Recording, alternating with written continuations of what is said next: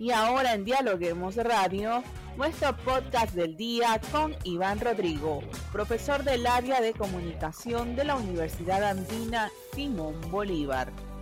La ciencia ficción vive para muchos una nueva dorada, especialmente en la pantalla. Sus orígenes se suelen marcar con películas como Frankenstein y novelas de Julio Verne, un género que sin dudas nace a la par del cine y hoy sigue siendo el preferido de muchos. ¿Cómo es la ciencia ficción en un mundo con constantes cambios? ¿La fantasía está tocando la ciencia ficción como si fuera real? ¿Piensa la ciencia ficción en la política del futuro? ¿Cómo es la narrativa y su formato en pleno siglo XXI? Bienvenido Iván, coméntenos, ¿Qué significa ciencia ficción? Bueno, este es un término un poco paradójico, ¿no? inventado, acuñado en el año 1926 por Hugo Gernsback, este, eh, digamos, eh, inventor, innovador, director de la revista Amazing Stories, que todavía sigue vigente hasta la actualidad. Él inventó esta palabra para unir, digamos, o para hablar sobre esa literatura que tiene que ver con eh, eh, las invenciones, con las tecnologías y obviamente también con la ciencia y cómo ello se puede, o cómo ello da curso a un tipo de literatura eh, que incluso piensa o, o, imagina el futuro, ¿no? Cómo la ciencia y la tecnología transforman o dan imágenes de futuro. Naturalmente ese, término ha quedado así acuñado eh, hasta desde esa época, pero ya antes había, eh, digamos, una literatura que se llamaba también literatura científica o literatura extraordinaria, de viajes extraordinarios tipo Julio Verne o H.G. Wells. La ciencia ficción, tal y cual como la conocemos hoy, ¿ha cambiado su formato y la narrativa? Pues ha cambiado enormemente, ¿no? Hoy día el, la, la, ciencia ficción tiene un mercado vasto, tiene un grupo de lectores también impresionante, tiene cinematografía, tiene cómics, tiene un montón de productos culturales que son interesantes. Naturalmente, eh, el cine, en este caso ya referido a las plataformas, al cine mismo, que es lo que más se consume, digamos, está abocado a una visión más bien eh, distópica, ¿no? en el sentido de que el cine... ¿Qué significa distópico? Que el futuro de la humanidad pareciera oscuro o que la sociedad que vivimos eh, se presiente como algo eh, amenazante gracias a que las tecnologías han tomado eh, la vida cotidiana, la han transformado de una manera radical y negativa, ¿no? recuerda que hoy día ya estamos viviendo la sociedad de control, donde las cámaras de vigilancia, los algoritmos de Internet van un poco midiendo las, la realidad y poco a poco como que hay un desencanto a partir de ello, ¿no? Ello no presupone naturalmente de que el futuro sea negativo, pero en el fondo eh, el cine de ciencia ficción en este contexto se vuelve un poco más crítico, digamos, ¿no? Y eso es interesante porque vivimos evidentemente una época fuertemente traspasada por estos cambios culturales, incluso la ciencia, ¿no?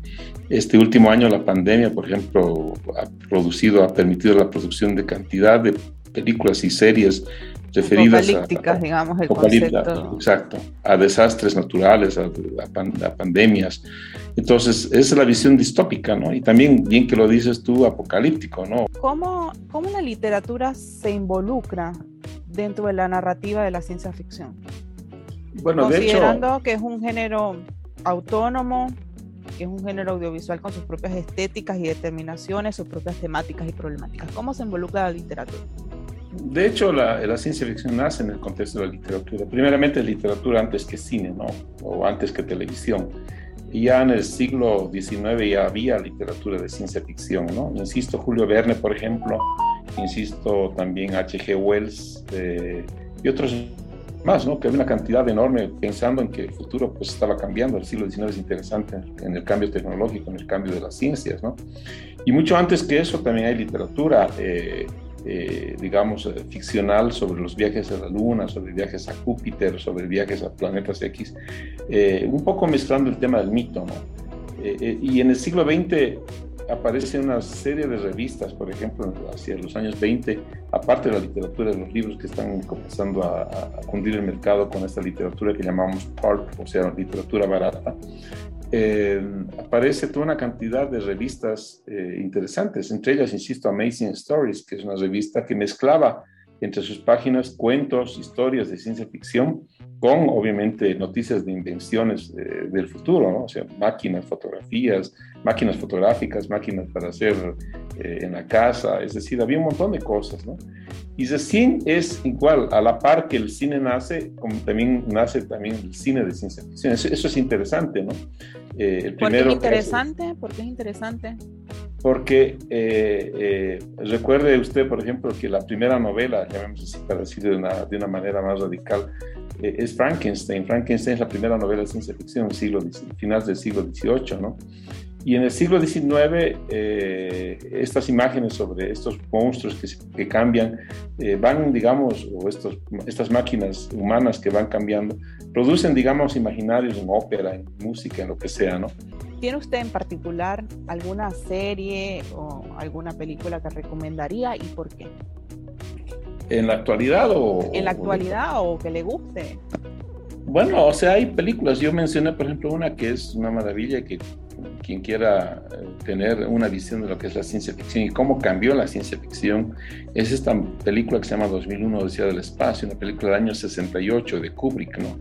Esa película prácticamente cambió la producción, cambió la forma de narrar el cine, ¿no? Porque hasta esa época se hacían películas sobre marcianos, sobre platillos voladores, sobre arañas gigantes.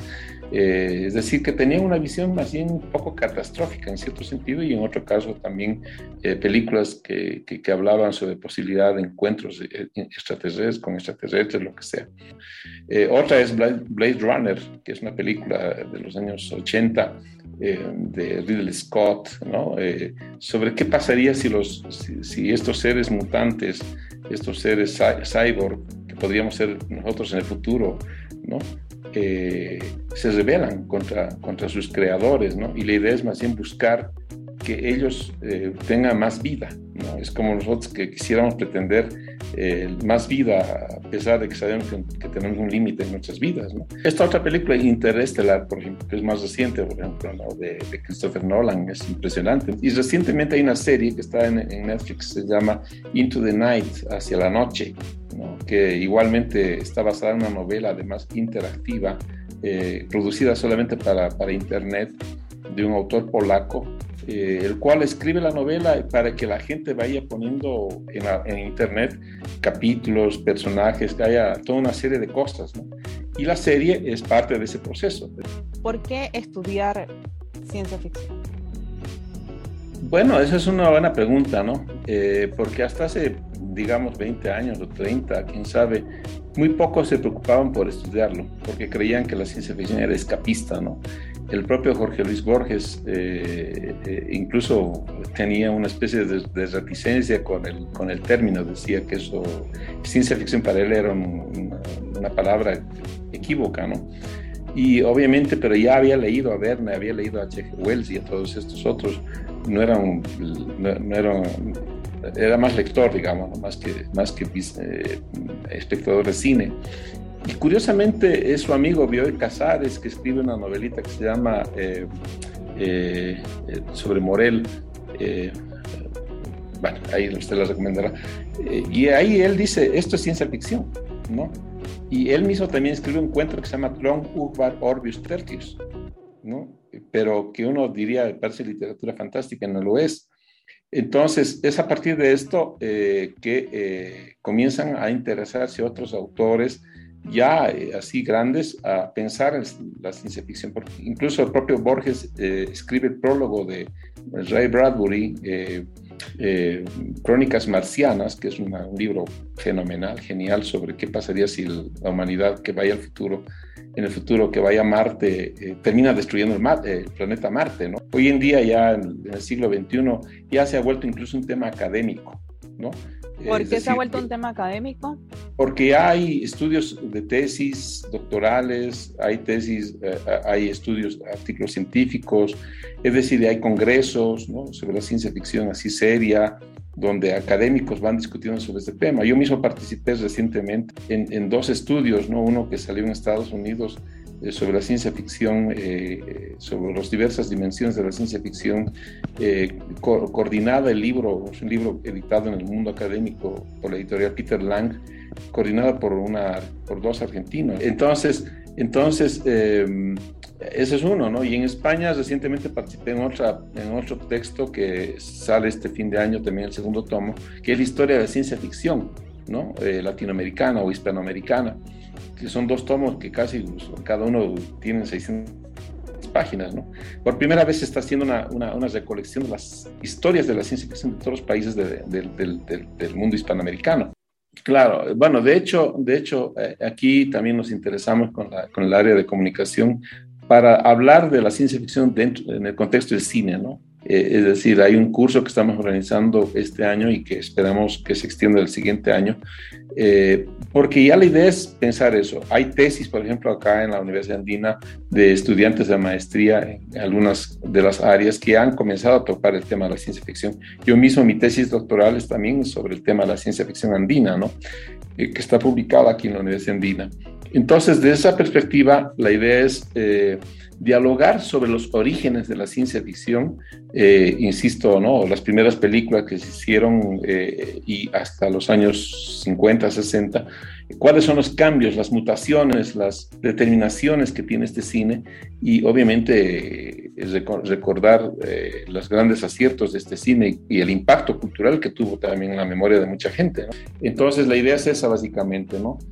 De profesores, son más o menos 12 profesores, cada uno con una temática distinta, que van a tratar, digamos, eh, en cada sesión una película y naturalmente el diálogo sobre esa película, el análisis de esa película con los, con los posibles inscritos, ¿no? los que quieran participar en el ¿Dónde se pueden inscribir las personas interesadas o esta comunidad fanática para acceder a este curso de la universidad? Bueno, la, eh, eh, si usted accede a la página web de la Universidad Andina, sobre todo en el área de comunicación, en cursos abiertos, ahí está la, la, manera de, hacerlo, ¿no? En todo caso, yo le puedo dar la dirección, que es... Eh, eh, si no la puede decir, por favor, para nuestro... Sí, sí. ¿Escuchas? Eh, www, las tres Ws, ¿sí? Eh, punto usb.edu.es slash vinculación slash cine de ciencia ficción. Muchas gracias por acompañarnos el día de hoy, Iván. Muchas gracias también por la invitación y bueno, la invitación está abierta para todos ustedes. Hoy dialogamos con Iván Rodrigo, profesor del área de comunicación de la Universidad Andina Simón Bolívar. Gracias a ti por escucharnos siempre y no te olvides de seguirnos en nuestras redes sociales. Estamos en Facebook, Twitter e Instagram como Dialoguemos Info. Y también puedes visitarnos en nuestra página web como dialoguemos.es. Soy Rangira Briseño y nos vemos en una próxima oportunidad.